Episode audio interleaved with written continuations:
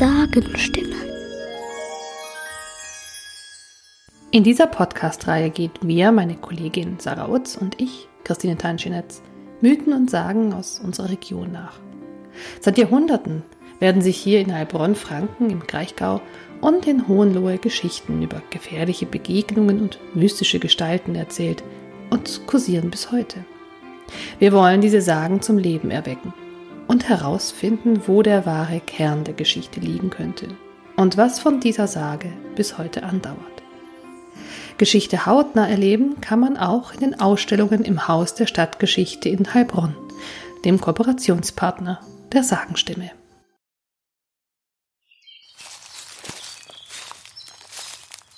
Auf der Anhöhe zwischen Flein und Untergruppenbach liegt der Wald Kapfenhardt oder Kapfender, wie er auch genannt wird. Am Waldrand zum Norden hin hat man einen grandiosen Blick über den Weinberg Richtung Sontheim und Flein. Wenn man durch den Wald Richtung Osten wandert, wird der Blick frei Richtung Untergruppenbach und die Burgstettenfels. Stücklich liegen hier oben am Waldrand. Jogger, Fahrradfahrer und Hundebesitzer trifft man hier stetig. Wen man nicht so gern treffen würde hier oben, ist der Kapfender Reiter oder auch Kapfelnder Reiter genannt. Von ihm handelt unsere nächste Sage, die Sage vom kopflosen Reiter.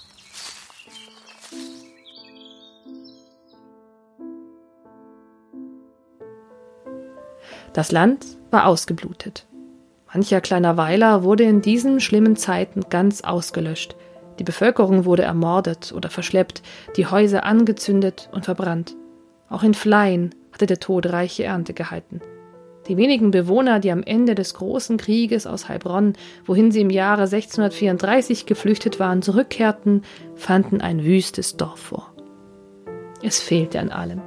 Viele Häuser waren verbrannt, Wohnungen verwüstet, die Geräte für Haus und Hof zerstört oder fortgetragen, das Vieh war abgeschlachtet. Mühselig musste der Bauer selbst den Pflug ziehen, um die Scholle aufzureißen und um ihr das wenige Saatgut anzuvertrauen. Doch im Sommer stand das Korn auf den Äckern zum Kapfenhart hin besonders schön. Schwer wogten die Ähren im Wind, und die Fleiner freuten sich, dass sie nach all den entbehrungsreichen Jahren wieder eine gute Ernte bevorstand. Da geschah das Unfassliche. Ein Offizier und eine Gruppe Soldaten sprengten auf ihren Pferden auf der Ochsenbergstraße hinaus Richtung Gruppenbach.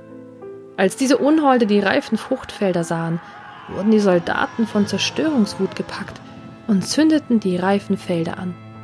Ohnmächtig und tatenlos mussten die Fleiner zusehen, wie ihre schönen Felder verbrannten, und manch einer wünschte mit geballter Faust Tod und Verderben diesen Halunken.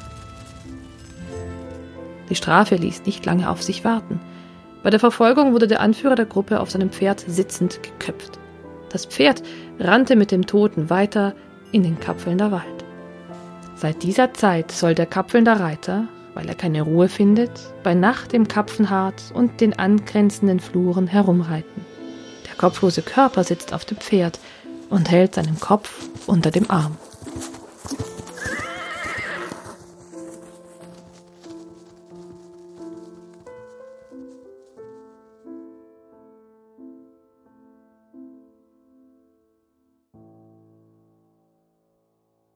Nachts soll also der Reiter hier noch herumspuken.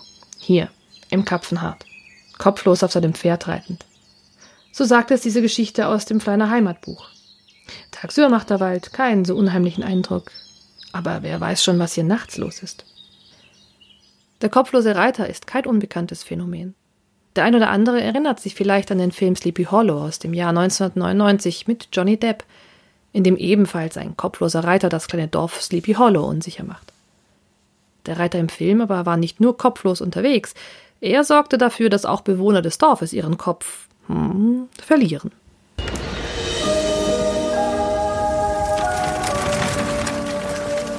Also, zwei Menschen wurden ermordet. Haben Sie jemanden in Verdacht? Constable, inwieweit haben Ihre Vorgesetzten Sie aufgeklärt? Ich weiß nur, dass sie erschlagen und ihre Köpfe abgetrennt aufgefunden wurden. Sie wurden nicht abgetrennt aufgefunden. Ihre Köpfe sind verschwunden. Die Köpfe sind verschwunden. Geraubt. Geraubt von dem kopflosen Reiter. In New York gibt es Morde auch ohne das Zutun von Geistern und Kobolden. Sie sind weit weg von New York, Constable. Im Film ist der kopflose Reiter ein deutscher Soldat, der Geist eines Kavalleristen aus Hessen, der im amerikanischen Unabhängigkeitskrieg seinen Kopf durch eine Kanonenkugel verloren hat. Auch der kapfelnde Reiter ist der Sage nach ein Soldat auf einem Pferd, der die Wälder verwüstet und gestraft wurde. In den sogenannten Konferenzaufsätzen Anfang des 20. Jahrhunderts wurden Volksschullehrer in Württemberg angehalten, in schriftlichen Hausarbeiten volkstümliche Überlieferungen festzuhalten, von Sitten und Bräuchen bis zu Sagen und Volksdichtung. Laut einer Variante aus dem Konferenzaufsatz waren es französische Soldaten, die 1693 in Fleien lagerten. Und der Offizier, der die Felder anzünden ließ und zur Strafe als kopfloser Reiter nun reiten muss, bekommt sogar einen Namen Mellack. Ein hoher Offizier, die Leute sprachen von Mellack, soll damals die Felder angezündet haben lassen. Dafür müsse er jetzt noch reiten. Er soll schon oft im Kapfener gesehen worden sein, wie er auf einem Schimmel durch den Wald ritt, ohne Kopf. Dieses Schreckgespenst fürchten sehr viele hiesige Einwohner. Aber wer ist dieser Mellack? Mellack, genauer Ezechiel Dumas, Comte de Mellack, war ein französischer Offizier unter König Ludwig XIV. und Kriegsminister Louvois. Während des Pfälzers Erbfolgekriegs 1688 bis 1697 verwüsteten die französischen Truppen unter Mellack große Teile der Kurpfalz und auch Städte in Württemberg und Baden. Es war die Politik der verbrannten Erde, bei der auch Dörfer zerstört und die Lebensgrundlage der Bewohner verbrannt, ja auch die Bevölkerung ermordet wurde. Im deutschen Südwesten wurde Melaks Name bald zum Inbegriff für Mordbrenner oder Marodeur schlechthin. Noch heute ist der Name Melak in der Pfalz und in Baden berüchtigt. Bis ins 20. Jahrhundert war es dort nicht ungewöhnlich, Haushunde Melak oder Melak zu nennen. Das in der Pfalz noch immer gebräuchliche Schimpfwort Lackel soll ebenso auf den Namen des Mordbrenners zurückgehen. Und Melak kommt auch in einer weiteren Erzählung einer Fleiner Bürgerin nicht gut weg. Ende des 17. Jahrhunderts streiften die Franzosen unter Melac durchs Dorf. Sie rissen die Traubenstöcke heraus und zündeten die Felder an. Der damalige Bürgermeister des Dorfes, Eberlin, ging zu dem Kommandanten und bat ihn, das Getreide zu verschonen, die Fleiner hätten sonst nichts zu essen. Statt einer Antwort zog dieser den Säbel und spaltete Eberlin den Kopf.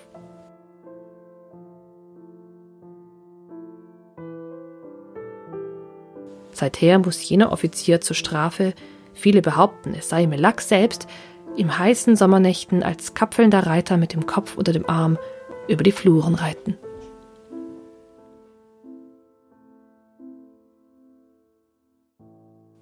Beide Versionen der Sage beziehen sich offenbar auf dasselbe Ereignis.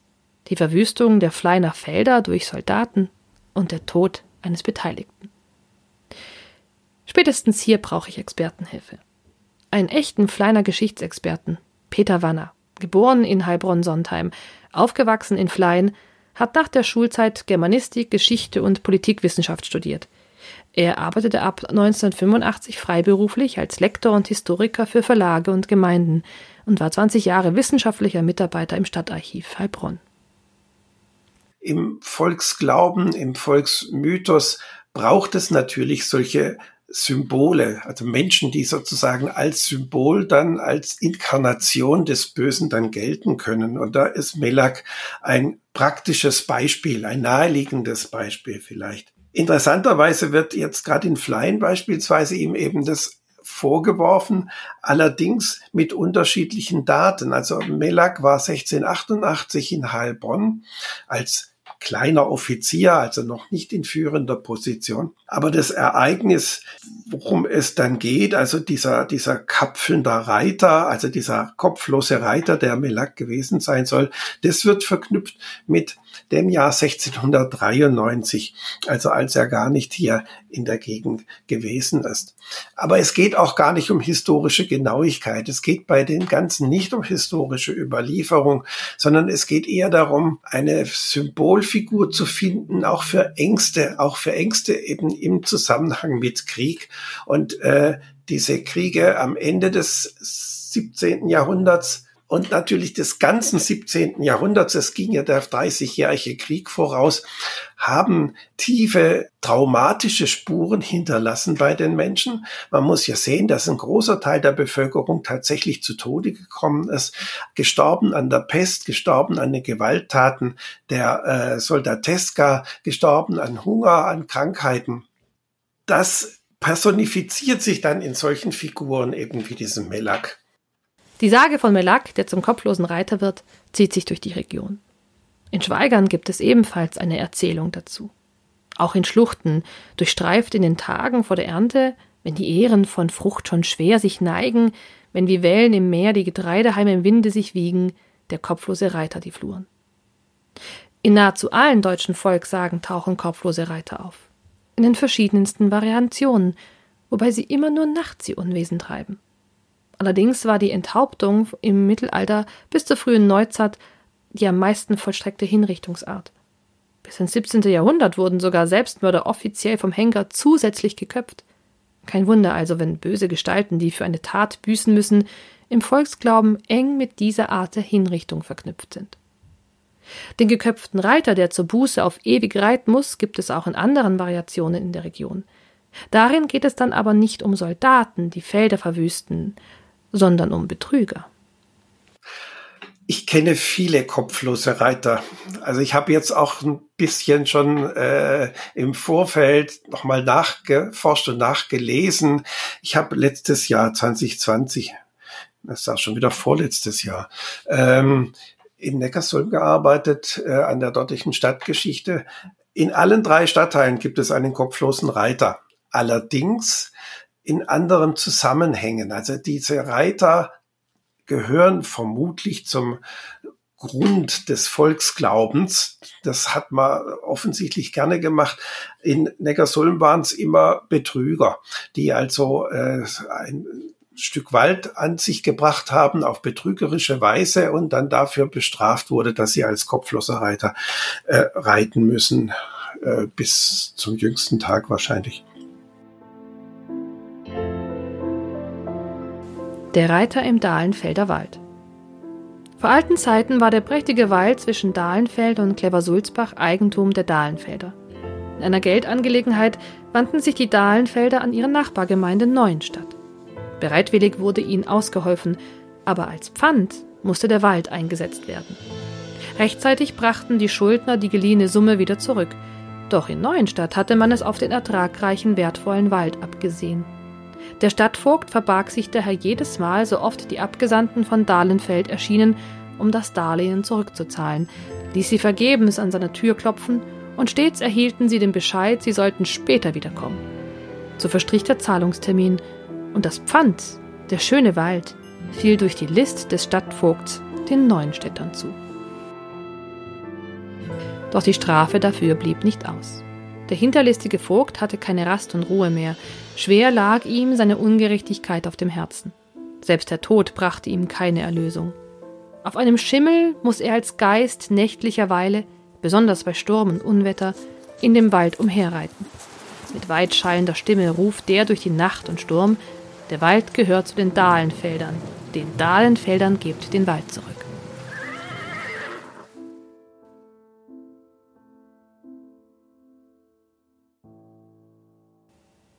Gut, solange der Reiter nur bei Gewitter und Unwetter reitet, ist die Gefahr nicht so groß, ihm zu begegnen. Unheimlich wäre es schon. Es gibt aber tatsächlich Überlieferungen, dass der unheilvolle Reiter auch den Tod bringen kann, wie Peter Wanner weiß.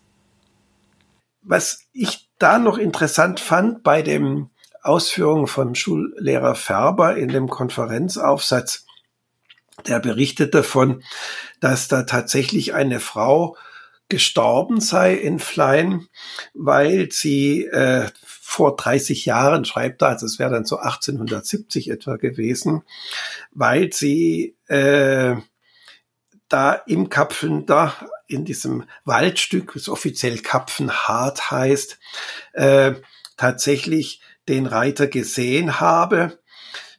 Auf einem Schimmel sei er ihr äh, daher geritten ohne Kopf und sie ist dann nach Hause gerannt, zu Tode erschrocken, schreibt er, kaum konnte sie mit wenig abgerissenen Worten ihre Angehörigen der, ihre Aufregung erklären. Vom Schlage gerührt fiel sie tot zu Boden. Das heißt, tatsächlich ja solche Geschichten, wenn da jetzt jemand empfänglich dafür ist, konnten das tatsächlich äh, zu Tode erschrecken. Das äh, hat jetzt eben dieser Lehrer 1900 niedergeschrieben. Ob das dann wirklich so war, ob das gerichtsfest ist, wage ich zu bezweifeln. Das ist ja was, was die Menschen heute noch gerne tun. Ja, denken Sie mal an die aktuellen Diskussionen um äh, Pandemie oder nicht Pandemie. Auch dort gibt es ja ähnliche Zuschreibungen. Und ich glaube, das ist auch etwas, was eben auch was mit Mythos auch zu tun hat. Diese äh, diese Schul, diese Aufsätze, also wo diese Sage niedergeschrieben worden ist, wo sie sozusagen manifest überhaupt erstmal geworden ist, also aus dem erzählenden, aus dem erzählten Raum ins, in den literarischen, also den niedergeschriebenen Raum überhaupt gekommen ist. Das war ja auch eine Zeit, wo man eben die Wissenschaft nach vorne gebracht hat, wo man die Dinge versucht hat, rational zu erklären. Und die äh, Menschen lieben aber auch die irrationalen Erklärungen. Wenn euch diese Episode gefallen hat, sagt es gern weiter.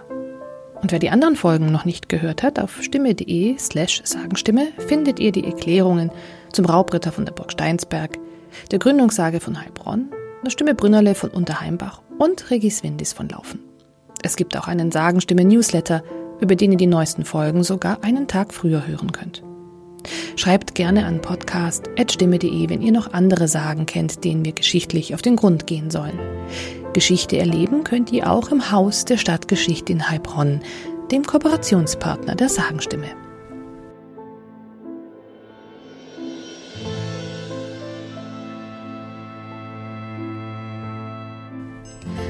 Die Sagenstimme ist eine Produktion der Heilbronner Stimme GmbH. Idee, Text und Produktion Christine Tanschinetz. Musik Horst Hoffmann, Musical Files und Kevin McLeod. Vielen Dank an Peter Wanner für die historische Einordnung.